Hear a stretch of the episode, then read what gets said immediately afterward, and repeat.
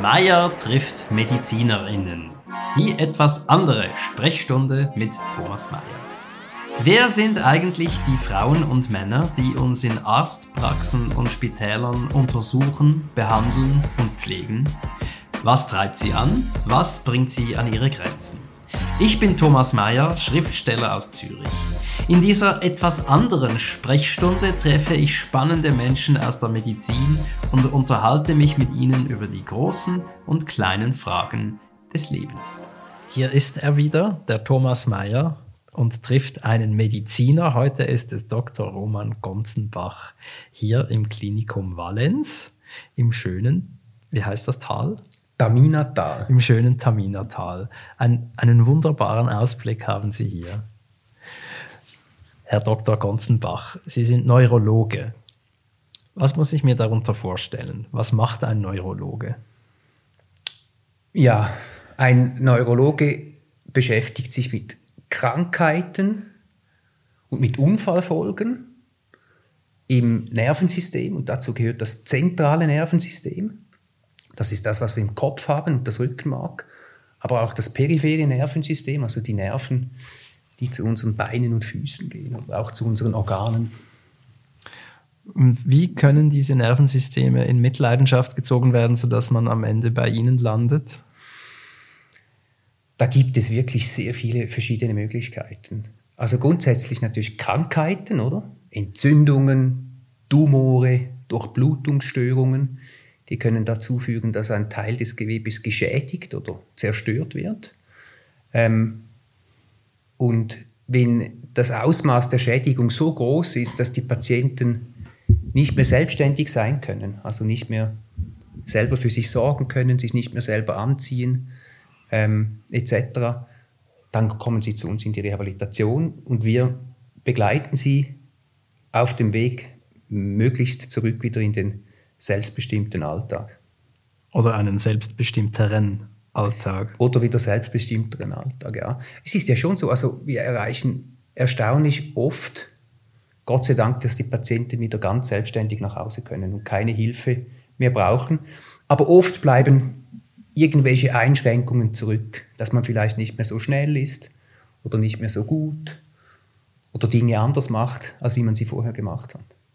Es ist wohl äh, schwierig, etwas Generelles zu sagen, aber kann man von guten Heilungschancen ausgehen heutzutage? Also die Frage ist natürlich hier, was heißt Heilung?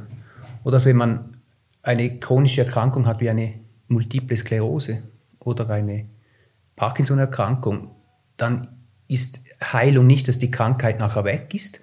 Aber was wir eigentlich als Ziel haben, ist, dass wir die Krankheitsfolgen möglichst so, ich sag mal, managen, ähm, dass, dass die Patienten trotz den Krankheitsfolgen gut leben können.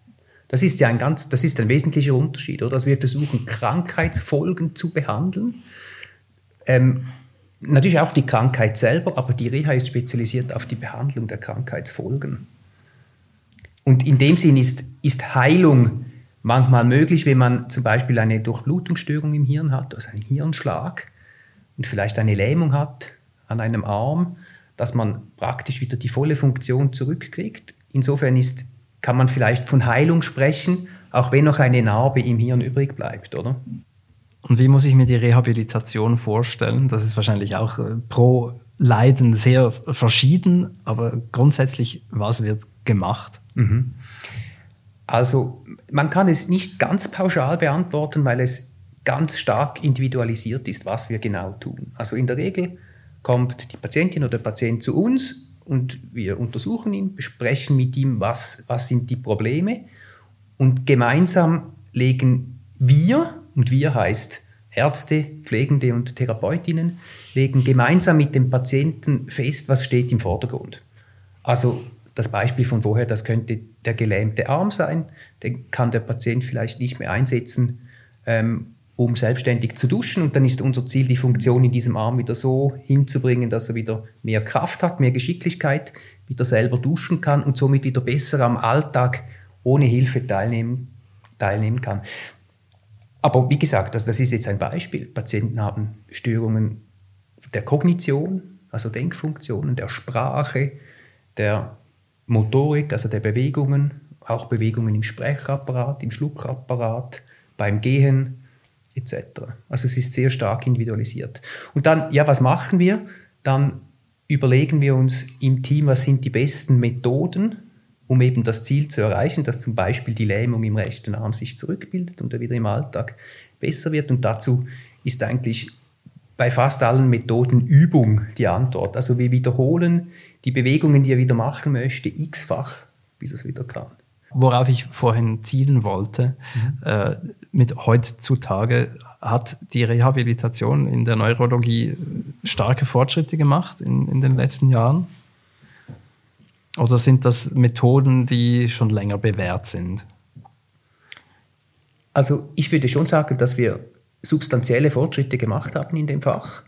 Wir haben vor allem, früher war vieles Erfahrungswissen ähm, und Expertenwissen und es ist immer mehr auch evidenzbasiertes Wissen, so dass wir genauer wissen, in welcher Situation, bei welchem Patienten welche Methode am besten zum Ziel führt oder und auf Studien verweisen können. Und es sind auch neue Methoden hinzugekommen, die effektiver sind als alte Methoden. Also ja, es hat sehr positive Veränderungen und Verbesserungen gegeben. Erklären Sie bitte kurz den Unterschied zwischen Expertenwissen und evidenzbasiertem Wissen. Also ich denke, ein Experte wendet vereinfacht gesagt einerseits Evidenzwissen an, also was er liest, indem er verschiedene Studien kennt, und andererseits sein persönliches Erfahrungswissen, oder? Und in der Summe der beiden macht er eine optimale Therapie. Und die, wenn Sie sagen, es gibt neue Methoden, was ist eine ganz neue, sehr gute? Also ich kann ein Beispiel sagen, das ist jetzt aber auch schon einige Jahre her. Ähm, zum Beispiel gibt es eine, eine Problematik, wenn man, eine, wenn man ein, zum Beispiel eine Durchblutungsstörung hatte im Gehirn auf der rechten Seite, kann es sein, dass die linke Hand nicht nur gelähmt ist, sondern dass man die auch vernachlässigt. Also obwohl sie vielleicht recht gut sich erholt hat, wird sie vernachlässigt. Und man hat in der Situation gesehen, dass wenn man die ganz intensiv trainiert und zum Beispiel auch den gesunden Arm, den man dann eben gerne einsetzen möchte, wenn man den wegbindet und quasi den Patienten zwingt dazu, den zu verwenden, dass er dadurch eine noch bessere Verbesserung erreichen kann. Das heißt Constraint Induced Movement Therapy. Das kann man machen bei Einschränkungen auf der rechten und auf der linken Seite. Ähm, und es, es führt eben dazu, dass sie auch außerhalb der eigentlichen Therapiesession, wo sie vielleicht Übungen machen, und wenn sie den ganzen Tag den Arm einbinden, man gezwungen ist, den Arm zu benutzen und somit noch mehr Training hat. Ist das wie bei den kleinen Kindern, bei denen man das gesunde Auge abklebt, damit das Schwächere trainiert wird? Sozusagen. Ja, das ist ein interessanter Vergleich. Es hat eine gewisse Ähnlichkeit, oder? Also das, was Sie ansprechen, ist ja etwas in der Entwicklung, wo nämlich, wenn jemand mit einem Auge schielt, dann die Entwicklung hinten nach kommt. Und also es gibt einige Parallelen in der Rehabilitationsmedizin zu der, ich sage jetzt mal, frühkindlichen Entwicklung, wo ja auch Lernen im Vordergrund steht, oder? Also in, insofern sind es irgendwie verwandte Konzepte. Das ist so, ja. Also das heißt, so ein, ein Schaden am, am, Nervensystem kann einen in der eigenen Entwicklung zurückkatapultieren und man muss dann quasi hier in die Schule kommen. Kann man das so Also akzentuiert so gesagt, ja, das ist eine Sichtweise. Es ist natürlich schon so, dass, also das ist auch nicht abschließend erforscht. Wahrscheinlich ist es nicht so, dass wir einfach ähm, frühkindliche Entwicklungsschritte nachvollziehen, wenn wir uns von einem Schlaganfall erholen. Aber gewisse Mechanismen sind wahrscheinlich ähnlich. Mit welchem Leiden hat man die besten Chancen auf Rehabilitation?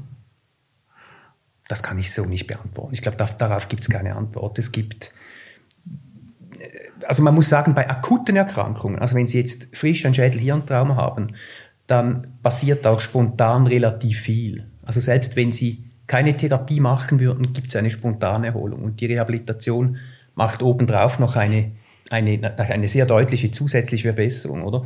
Aber bei diesen Patienten sehen wir innerhalb Wochen oft sehr große Verbesserungen, wohingegen jemand zu uns kommt, der vor fünf Jahren ein Schädelhirntrauma hatte. Da sehen wir nur den Effekt von dem, was wir tun. Oder? Also es gibt dann Diskrepanzen, dass die Patienten manchmal fragen, wieso wird meine Nachbarin so viel schneller besser? Und dann muss ich sagen, ja, bei Ihnen ist es schon fünf Jahre her und hier erst gerade drei Wochen. Mhm. Das heißt, die Frage nach den geringsten Erfolgsaussichten lässt sich genauso schlecht beantworten. Ja, also eine lange zurückliegende Erkrankung, für viele, für lange Zeit bestehende Einschränkungen zu verbessern, ist einfach schwieriger und herausfordernder als noch weniger weit zurückliegende.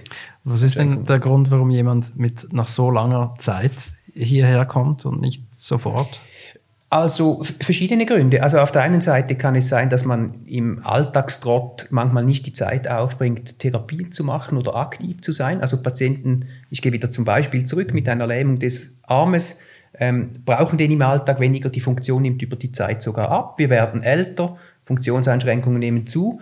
Ähm, ambulante Maßnahmen, also zum Beispiel Physiotherapie oder Ergotherapie einmal pro Woche hat nichts gebracht und dann sagt man, jetzt möchte ich mich mal wieder richtig das maximal Mögliche erreichen und dann kommt man drei Wochen in die Rehabilitation, macht täglich Therapie, richtig intensiv, mehrere Stunden pro Tag und kann dann wirklich einen sicht- und spürbaren äh, Verbesserungssprung machen. Lassen Sie uns ähm, zu Ihnen springen. Wie sind Sie hier gelandet? Also mit hier meine ich nicht Valenz, das können Sie mir auch erzählen, sondern die Neurologie. In der Neurologie bin ich gelandet, weil ich immer etwas mit dem Hirn beruflich machen wollte. Ich wollte äh, ganz früh dann eigentlich in der Hirnforschung sein und bleiben. Ich habe das ja nach dem Studium und während dem Studium auch gemacht. Ähm, wusste dann aber, dass ich äh, klinisch arbeiten möchte und eben aber doch auch mit dem Hirn. Und äh, da bietet sich die Neurologie natürlich an, weil wir da mit dem Hirn arbeiten. Okay, wie, wie kommt es, dass das Hirn für jemanden attraktiv ist als Organ? Warum hat das Hirn Sie angezogen?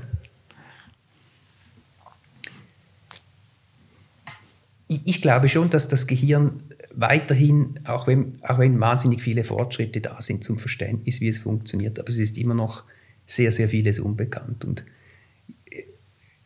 wenn man eine Person jetzt wie wir da sitzen vor sich hat, oder?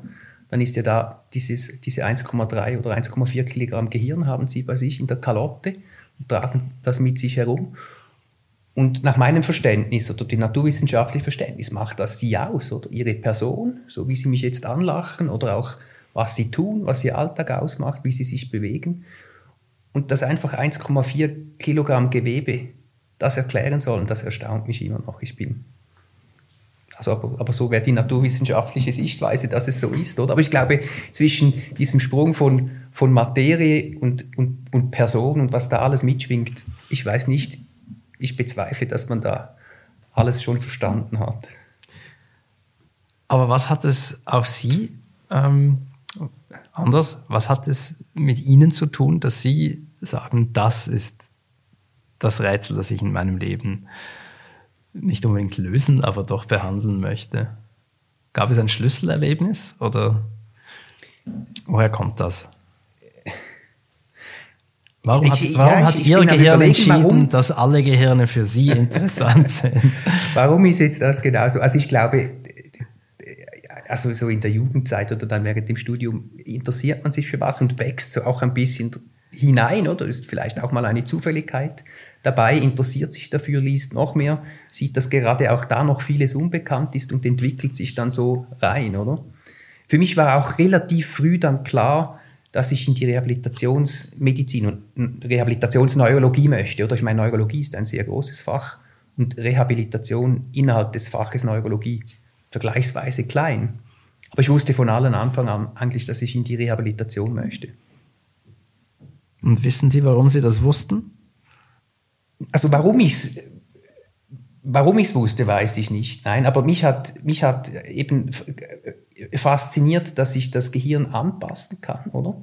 Dass es plastisch ist, also sowohl beim, oder wir haben vorher vom Kleinkind gesprochen, wenn es sich in, in, entwickelt, aber auch, aber auch nach einem Unfall oder nach einer Krankheit kann sich diese, diese Materie so verändern, dass irgendwie ein Gesundungsprozess angestoßen wird und der fasziniert mich und oder das Faszinierende an der Neurologie ist ja, es ist eben nicht nur die Motorik oder die Sensibilität gestört, das was wir spüren oder wie wir uns bewegen, sondern wir sind als oft als ganze Person betroffen, im Charakter, im Denken, in der Sprache. Und, und da ein möglichst gutes Resultat erzielen zu können, das hat mich schon sehr fest fasziniert.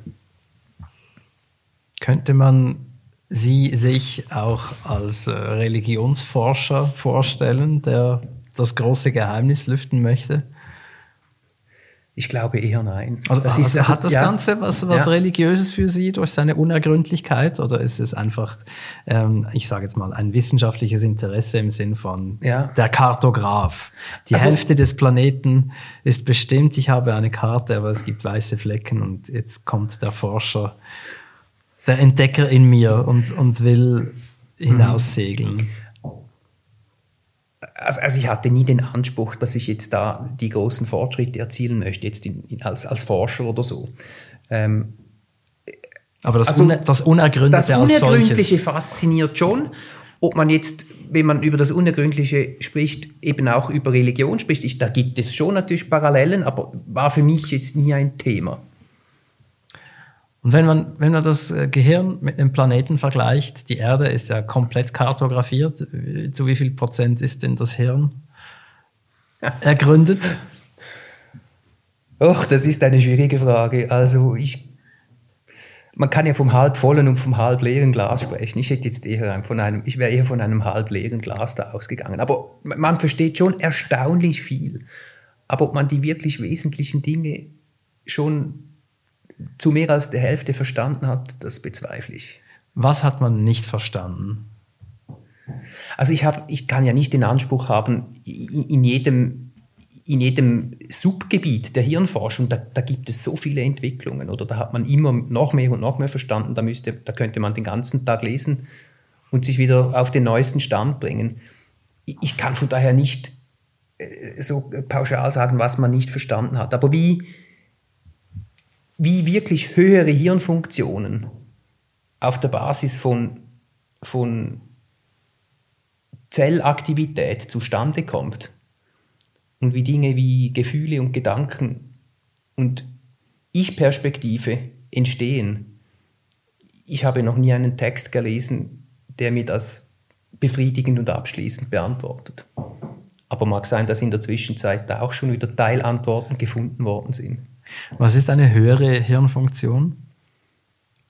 Die Ich-Perspektive also, zum Beispiel. Also eine höhere Hirnfunktion wäre zum Beispiel, ähm, dass Sie am Wochenende Gäste bewirten wollen und sich jetzt schon überlegen, was es dazu braucht.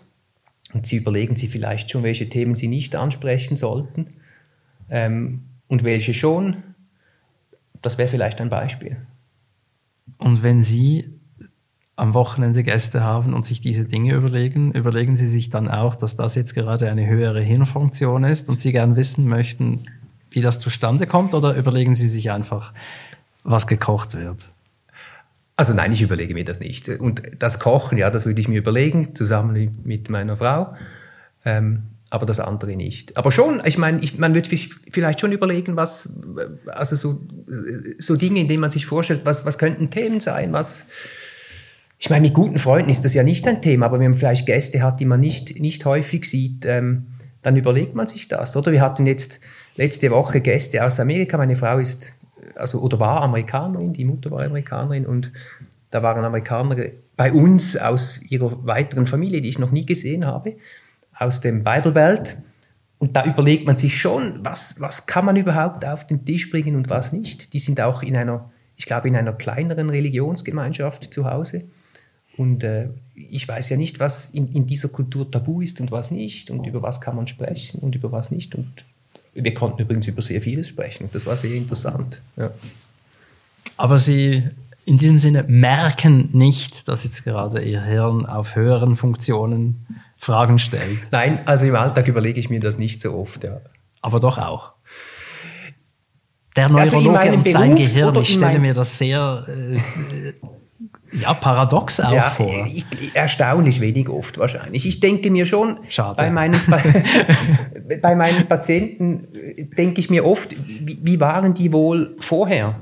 Vor dem Ereignis zum Beispiel, oder? Hm. Aber jetzt in meinem Alltag, dass ich mir überlege, was, was, macht jetzt meine, was machen jetzt meine Nervenzellen und, und, und nee, hm. das sind so andere, so andere Ebenen. Nein, da, da denke ich nicht darüber nach. Ja, ich versuche nur ähm, andere Existenzen zu ergründen. Meine ist ja die des Autors. Und das hat ja so eine gewisse, ich sage jetzt mal, äh, einen Überfokus auf das Sprachliche zur Folge. Also wenn ich mich konzentriere, dann die Wörter, die gesprochen werden, die sehe ich dann auch. Ah ja? Ja. Aha. Und das ist ja dann Ja. eine, ich weiß nicht, ob, ob, ob das, was hier Ursache und Wirkung ist, ob das die Grundlage war dafür, sich so zu betätigen oder ob das die Folge davon ist, dass man sich so betätigt hat. Aber wenn wir sprechen und ich darauf achte, dann sehe ich die, das, alles, was gesagt wird, auch immer visuell. Deswegen frage ich mich, wie ist das für den Neurologen, wenn er denkt und spricht? Merkt er dann quasi, was da oben passiert, weil er weiß, was da oben passiert? Das ist meine Frage. Ja, nein, ich, ich denke nicht. Aber es, vielleicht kennen Sie auch die Situation, wo es vielleicht auf eine Ja-Nein-Antwort herausläuft und Sie denken vielleicht, die Gründe für das Ja sind ebenso gut wie die Gründe für das Nein, aber Sie müssen sich trotzdem entscheiden. Und in einer solchen Situation habe ich mir vielleicht schon überlegt, welche Instanz entscheidet dann eigentlich am Schluss in meinem Hirn? Weil es kommt ja nur ein, ein Ja oder ein Nein raus, oder? Und welcher ist es? Das weiß ich auch nicht. Ich weiß nicht, ob am Schluss dann vielleicht ein, ein, ein, Zufall noch eine Rolle spielt. Also ich, ich, mach, also ich, ich habe ja schon den Anspruch, dass die Entscheidungen, die ich fälle, auf einer guten Abwägung von Gründen Ja. beruht, oder? Aber es gibt halt so Dinge, also ich meine, Sie können sich auch überlegen, ob Sie jetzt eins oder null sagen wollen. Und jetzt, wer, entsche wer entscheidet jetzt, was rauskommt? Ich weiß nicht, wie das geht. Ich glaube, da gibt es übrigens dazu auch interessante Experimente, die ich jetzt nicht alle im Kopf habe, aber das sind interessante Fragen, oder? Ich habe gelesen, bitte korrigieren Sie mich, Sie sind hier der Fachmann, ähm, dass der Befehl, etwas zu greifen, man glaubt, der käme ja vor dem Zugreifen, also das Hirn sagt, greif zu, aber offenbar haben Messungen ergeben, dass das hinterher kommt. Dass also quasi ich handle und nachher kommt das Hirn und sagt, handle.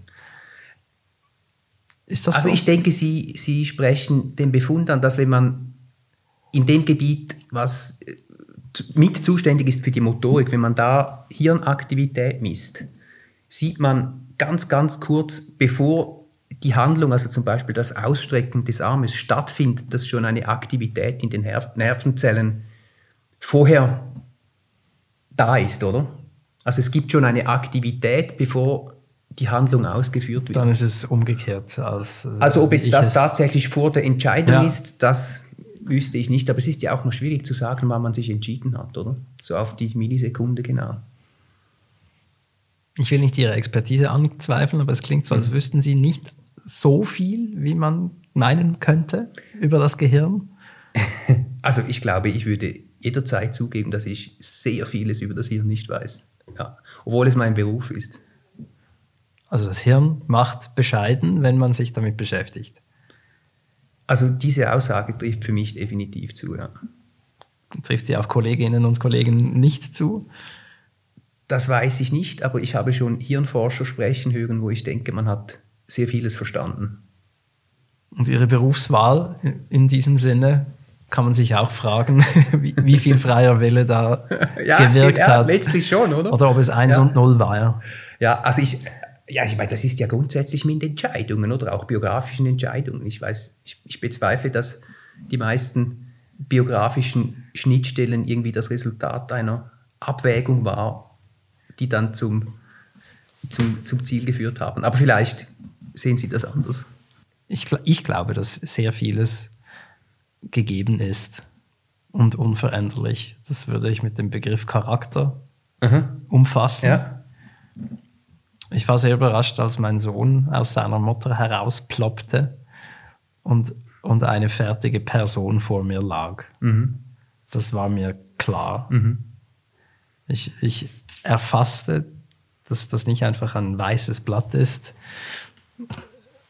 und mit der, das nun mit Mutter- und Vatertinte vollgeschrieben wird, sondern das war eine Person. Und das hat mich, also das ganze Erlebnis war ja sehr eindrücklich, aber das hat mich auch äh, tief berührt. Diese, diese Gewissheit, der ist schon. Und ich glaube, vor diesem Hintergrund sind auch seine möglichen Wege schon. ja. Ich, ich glaube, da kann man Ja. gar nicht viel machen. Und was wäre denn der Einfluss der Zeit nach der Geburt? Wenn man ein, ein Fördern und, und Großwerden? Äh, fördern und, und hindern. Mhm. Aber mehr nicht.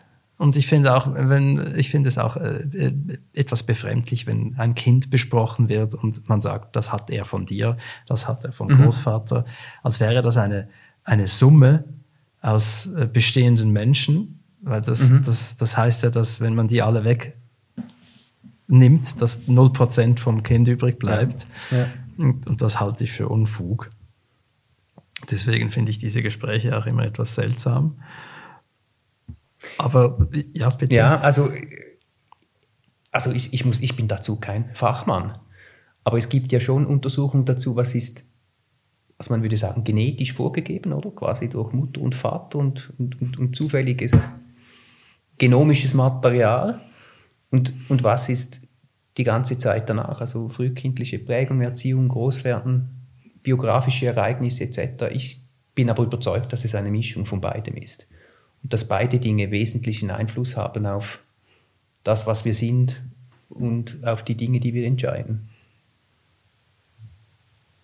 Ja, also es ist äh, auf jeden Fall, glaube ich, auch wichtig, was nach der Geburt passiert, aber offenbar passiert schon vorher einiges. Ja. Wenn wir davon ausgehen, dass Ihr Gehirn aus reinem Zufall eins gesagt hat, also Neurorehabilitation, was wäre dann null gewesen? Was wäre für Sie eine mögliche Alternative? Also Gab es einen ich, anderen Weg, den Sie auch gesehen ja, haben? Ja, da müsste ich jetzt schrittweise zurückgehen. Also während der Zeit zur Ausbildung zum Neurologen vielleicht auch wirklich tatsächlich Neurologe in einer Universitätsklinik, einem Spital, in der Praxis, war auch mal eine Option, die ich mir überlegt habe. Aber wenn ich weiter zurückgehe, da war auch mal Raketenbauer und ähnliche Dinge zur Auswahl. Aber ich glaube. Ist ja nicht ist, ganz unähnlich. Hat auch mit Unbekannten zu tun, ja. Ja, sehr. Ja. Ja, das stimmt. Ja, aber das, das, äh, das hat sich dann schon immer mehr, also die, die, die Optionen, die man hat, die, die nehmen ja auch ab, oder? Indem man älter wird. Als Kind steht einem noch ganz vieles offen und all die, die ich sage jetzt mal, Knabenträume, die man hatte, was man alles werden könnte, wie Raketenbauer und, und Physiker oder, oder weiß nicht was. Und, und dann wird man älter, dann entscheidet man sich für ein Studium oder für einen Beruf und danach den Studium für eine Spezialisierung. Und es wird dann immer schwieriger, wieder zu den Alternativen zurückzukehren, die man auch mal hatte. Ja, aber es können sich ja auch neue ergeben. Ja, ja, definitiv. Und also wenn man das äh, etwas streng zu Ende denkt, dann heißt das ja, dass, dass Menschen in meinem Alter, die irgendwie gescheitert sind, äh, auch gar nichts mehr Neues anzufangen brauchen. Und da würde ich ja stark dagegen halten. Ja, das sehe ich so wie Sie, ja, einverstanden. Aber ich glaube, also die Energie, die es braucht, um wieder was ganz anderes zu machen, die ist wahrscheinlich schon recht groß, oder? Wenn ich mir jetzt mit, mit zwischen 40 und 50 ähm, überlegen würde, einen Beruf zu machen, der mit dem hier überhaupt nichts zu tun hat. Es braucht Mut und, und Energie und. Aber eigentlich ja. eben nur das. Ja, ich glaube, es wäre vieles möglich. Es gibt ja auch solche Biografien, oder? Ist Mut etwas Nervliches? Mut? Ja. Nervlich? Nein, Mut ist etwas, es ist etwas Tolles. Ja, ich meine im Sinn von, ist das auch etwas, was im Hirn passiert? Und wenn ja. Ah, etwas, ah, etwas ich habe genervt, nervlich. Ah, so nein, nein, nein, nein, nein, Mut ist natürlich ja, etwas Großartiges, schon. aber ist das ja. auch da oben? Ich denke schon. Ist für Sie alles da oben? Ja, eben, das weiß ich ja auch nicht abschließend, oder? Aber meine Zunft, die naturwissenschaftliche Medizin, die hat ganz viele Fakten gefunden, die eigentlich dafür sprechen, dass alles da oben ist.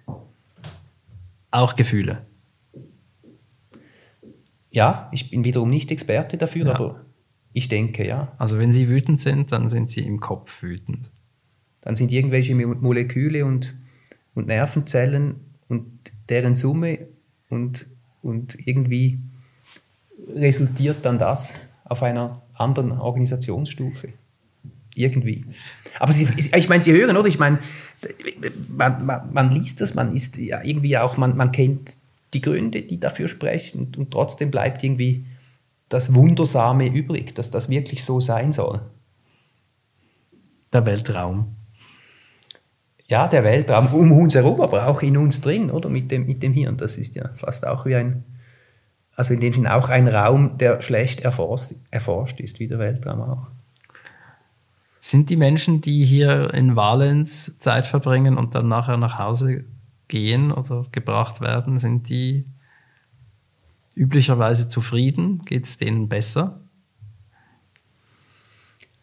Also den aller, allermeisten Patienten geht es wirklich besser. Ja. Und sehr vielen davon sicht- und spürbar besser. Das ist keine Frage. Ich denke, viele sind auch, arrangieren sich mit, mit der neuen Realität, mit vielleicht weiterhin bestehenden Einschränkungen und Dinge, die nicht mehr möglich sind, die vorher möglich waren. Aber viele Menschen finden auch wieder zur Zufriedenheit in dieser anderen und neuen Welt. Also gehört es auch manchmal zur Rehabilitation, einen neuen Blickwinkel einzunehmen? Ja, ich denke ganz fest, ja. Wir können übrigens auch jetzt als Fachleute viel davon lernen, wie Leute ähm, mit zum Teil massiven Einschränkungen trotzdem zu einer Lebensqualität finden und, und lachen und, und, und man sieht ihnen an, dass sie Freude verspüren und, und glücklich sind. Nicht alle, aber ich, ich treffe das immer wieder an. Also und, und auf das arbeiten Sie auch explizit ja. hin? Ja, das ist so. Wir wollen, dass Sie wieder lachen. Also so explizit vielleicht nicht, aber ich denke schon, also dass das Ziel, wieder Lebensqualität zu erreichen, ist ausgesprochen unser Ziel. Und das messen wir übrigens auch. Also wir, wir, also wir haben ja das Privileg in der Rehabilitation, dass wir Menschen eigentlich in, einem, in einer positiven Phase der Erkrankung begleiten dürfen, oder? In der Regel geht es besser. Man hatte den Schlaganfall vor zwei Wochen, kommt zu uns, es gibt eine spontane Erholung, Erholung. Unsere Therapien führen dazu, dass die Erholung noch besser ist und wir dürfen die Patienten da begleiten. Und ja, wir müssen auch vermitteln, dass man trotz Einschränkungen funktionieren kann. Und wir können das messen. Wir fragen zum Beispiel die Patienten zu ihrer Zufriedenheit mit dem Leben im Allgemeinen und konkreten Dingen im Konkreten bei Eintritt und wenn sie wieder gehen von uns und können dann schauen, was der Unterschied ist. Und da, sehen wir erstaunliche Verbesserungen. Und, und ist das das, wofür Sie täglich hierher kommen? Dass die Menschen wieder mehr zu lachen haben, auch wenn die Umstände schwierig sind?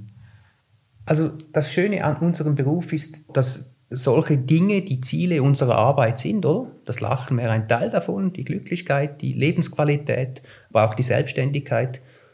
Und dazu kommen wir hier, hoch, hier in, zur Arbeit und, und äh, das macht die Arbeit sehr attraktiv. Weil wir uns nie, oder ich sage mal selten fragen müssen, ob das, was wir tun, sinnvoll ist. Weil Sie täglich sehen, dass es sinnvoll ist wir sehen einfach sehr oft diese positiven Verläufe und wissen, dass mindestens ein Teil davon auch dank der Arbeit ist, die hier von unseren Rehabilitationsteams geleistet werden. Was tun Sie für Ihre Nerven? Ich bewege mich viel. Ich glaube, das ist etwas vom Wichtigsten. Sport, möglichst täglich. Ich glaube, da hat man in, letzten, in den letzten Jahren sehr viel gelernt und ich spreche jetzt als Neurologe für die Gesundheit des Gehirns für Menschen, die jetzt keine Krankheit haben, oder ist das wichtig, dass wir möglichst gesund alt werden, aber auch für Menschen, die etwas haben, eine Erkrankung, ähm, aber auch ganz viele andere Bereiche der Medizin oder Lungen, Herzspezialisten, aber auch Onkologen, alle, das weiß man immer besser. Bewegung, Sportaktivität, das ist ein Schlüssel für, eine, für die Gesundheit. Wenn man Sport hört, denkt man ja ans Fitnessstudio. Das ist aber nicht gemeint. Also ich glaube, wir haben eine riesige Auswahl von Möglichkeiten, die man machen kann. Fitnessstudio ist eines von vielen und auch eine gute Option. Ähm, wenn Fitnessstudio heißt, auch Kraft zu trainieren, Körperkraft, das weiß man immer mehr, das ist wichtig, nicht nur Ausdauer, oder? Gerade wenn wir älter werden, verlieren wir an Muskelkraft und die zu trainieren, das hilft enorm. Ähm, aber auch Ausdauer. Und ich meine, wenn Sie da aus dem Fenster schauen, da wissen Sie, dass man sich da sehr gut äh, bewegen kann ohne Geräte. Also das heißt, Sie spazieren viel. Also ich, ich, ich gehe gerne in, hoch in die Berge und ich, ich gehe gerne joggen. Das sind zwei meiner Lieblingsbewegungsbeschäftigungen, ja. Und das ist etwas, was Sie als Rehabilitationsmediziner dringend empfehlen, wenn ich Sie richtig höre. Ja, das, also das empfehle ich wirklich jedem, ja. Regelmäßig zu schwitzen. Wenn wir sagen, etwas nervt mich, dann ist das wahrscheinlich ähm, tatsächlich etwas, was auf die Nerven geht. So wie wenn wir sagen, das hat mir mhm. auf den Bauch geschlagen oder mhm. all das.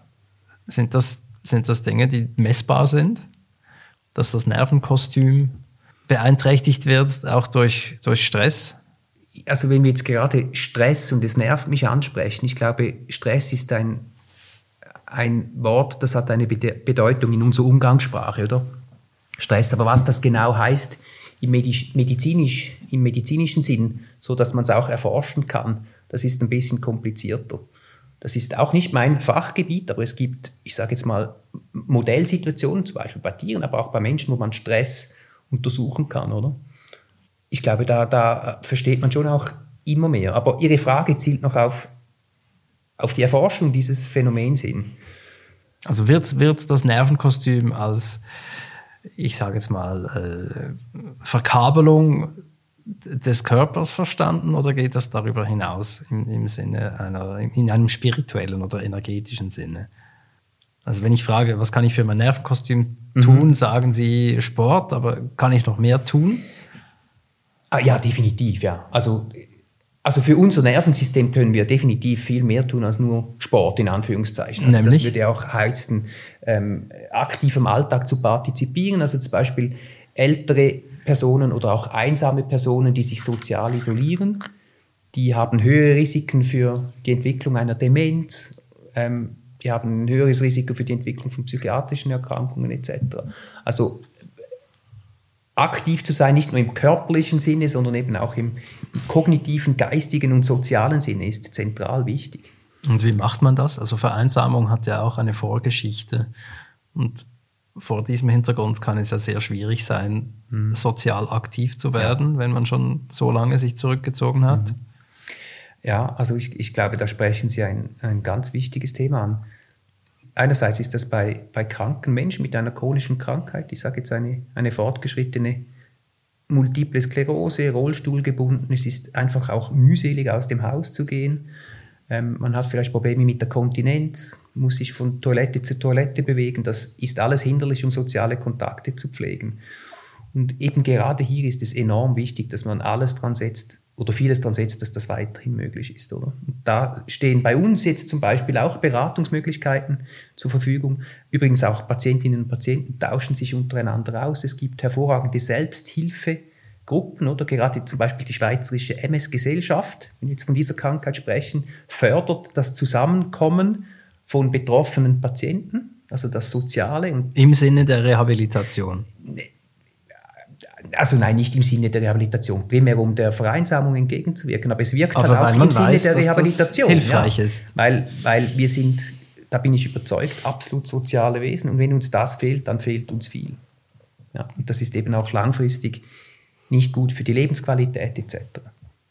Also das heißt, ich muss da draußen mich bewegen, aber auch im übertragenen Sinn. Ja, absolut. Also sowohl physisch sich bewegen durch, durch den Raum, möglichst, dass man schwitzt, aber auch sich geistig und sozial bewegen, dass man aktiv ist und, und eben ja, aktiv ist und nicht, nicht äh, nur Empfänger, sondern Dinge selber tut, selber einkaufen geht, selber Dinge unternimmt, an sozialen Ereignissen teilnimmt, Freundschaften pflegt und so weiter. Das heißt also, indem Sie Menschen aus dem Bible Belt empfangen haben und sich für ihre Lebensrealität interessiert haben, haben sie ihrem Nervenkostüm etwas Gutes getan. Ja, ich meine, das hätte positive Auswirk Auswirkungen auf das Nervenkostüm. Ja. Sie haben vorhin äh, das Problem der Themen angesprochen, die man nicht unbedingt ansprechen sollte. Kann man dann auch sagen, dass dass dieses Bubble-Denken, also dass man nur noch die eigenen Meinungen zulässt und andere verurteilt, dass das quasi kontranervös ist in diesem Sinne. Also halte ich mich auch frisch, wenn ich widersprüchliche Meinungen aushalte. Ja, das glaube ich unbedingt, ja. Ist, das wäre vielleicht so ein bisschen ein Problem der Zeit, oder? Dass man, dass man Meinungen, also, also halt das alte Wort der Toleranz, oder? Was heißt es, eine Meinung, die meiner widerspricht, stehen zu lassen und die im weitesten Sinn zu akzeptieren und trotzdem die eigene Meinung beizubehalten. Ich meine, es gibt auch jetzt wieder ganz viele solche Themen, die man bringen könnte, wo das wichtig ist oder wo, wo man jetzt vielleicht auch in so einem öffentlichen Raum mit starkem Zögern drüber sprechen wollte, oder? Es scheint so, als hätten sehr viele Menschen große Mühe mit Widersprüchen. Mhm. Ein Nervenleiden? Nein, das glaube ich nicht. Nein, ich glaube, wir, ja, wir alle suchen wahrscheinlich in einer Art und Weise Widersprüche aufzulösen. Aber eben Widersprüche zu akzeptieren und die auch einzuordnen und stehen zu lassen, das ist, ja, das, das braucht schon auch irgendwie Energie, oder? Ja, und es wirkt der Orientierung entgegen. Ja.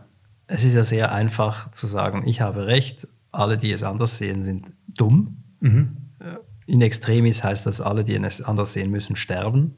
Mhm. Dann ist die Sache erledigt. Aber wenn ich sage, ich habe möglicherweise nicht recht, möglicherweise hat der andere zumindest zur Hälfte recht, dann wird es ja sehr das anstrengend. Dann muss ich mich ja ständig neu informieren und orientieren. Aber meine Frage war, ist genau das gutes Nerventraining Ihrer Meinung nach? Also ich, ich denke schon, ja. Also das ist jetzt nicht im klassischen Sinne und wissenschaftlich untersucht Nerventraining, aber ich denke, all die Dinge, die uns anspornen, kognitiv wach zu sein und uns zu überlegen und nicht einfach zu akzeptieren, wie es ist, selber zu denken, das ist sicher gut für unsere Nerven, im übertragenen Sinne. Was war der letzte Widerspruch, den Sie ausgehalten haben? Also ich kann, ich bringe ein Beispiel aus dem Rehabilitationsalltag ich, ich halte fast täglich wahrscheinlich Widersprüche aus, aber ein Beispiel wäre vielleicht, dass wir Patienten haben, auch mit Krebserkrankungen, die jetzt nicht geheilt sind, insofern, dass man sagt, der Krebs ist geheilt, sie, sie, sie bleiben jetzt gesund, sondern der könnte auch voranschreiten. Und in dieser Situation kommt es immer wieder auch vor, dass nicht ganz einfach zu entscheiden ist, wenn die Patienten von der Phase der Rehabilitation wieder nach Hause gehen, oder? Weil unser Ziel ist ja, dass die Patienten zu Hause wieder gute Lebensqualität haben und selbstständig sind.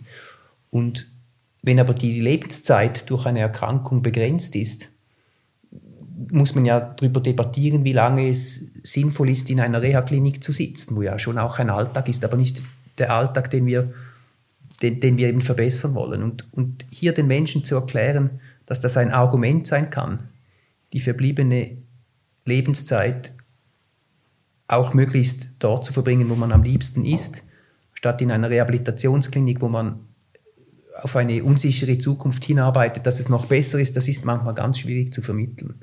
Also da musste ich auch schon andere Meinungen aushalten, aber auch, auch akzeptieren, oder? Wenn vielleicht ein Patient dann sagt, nein, ich möchte lieber noch mal vier Wochen hier bleiben wir vielleicht auch wirklich tolle Fortschritte noch mal sehen, aber die Zeit ist dann hier verbracht in einem Umfeld bei uns und nicht zu Hause. Also wir reden von Fällen, in denen vier Wochen sehr viel Zeit sind. Ja, es ist ja so, dass wir oft nicht wissen, wie viel ja. Zeit noch bleibt, oder? Gut, das wissen Aber wo man wir beide auch nicht. Wissen wir beide auch nicht, absolut, genau.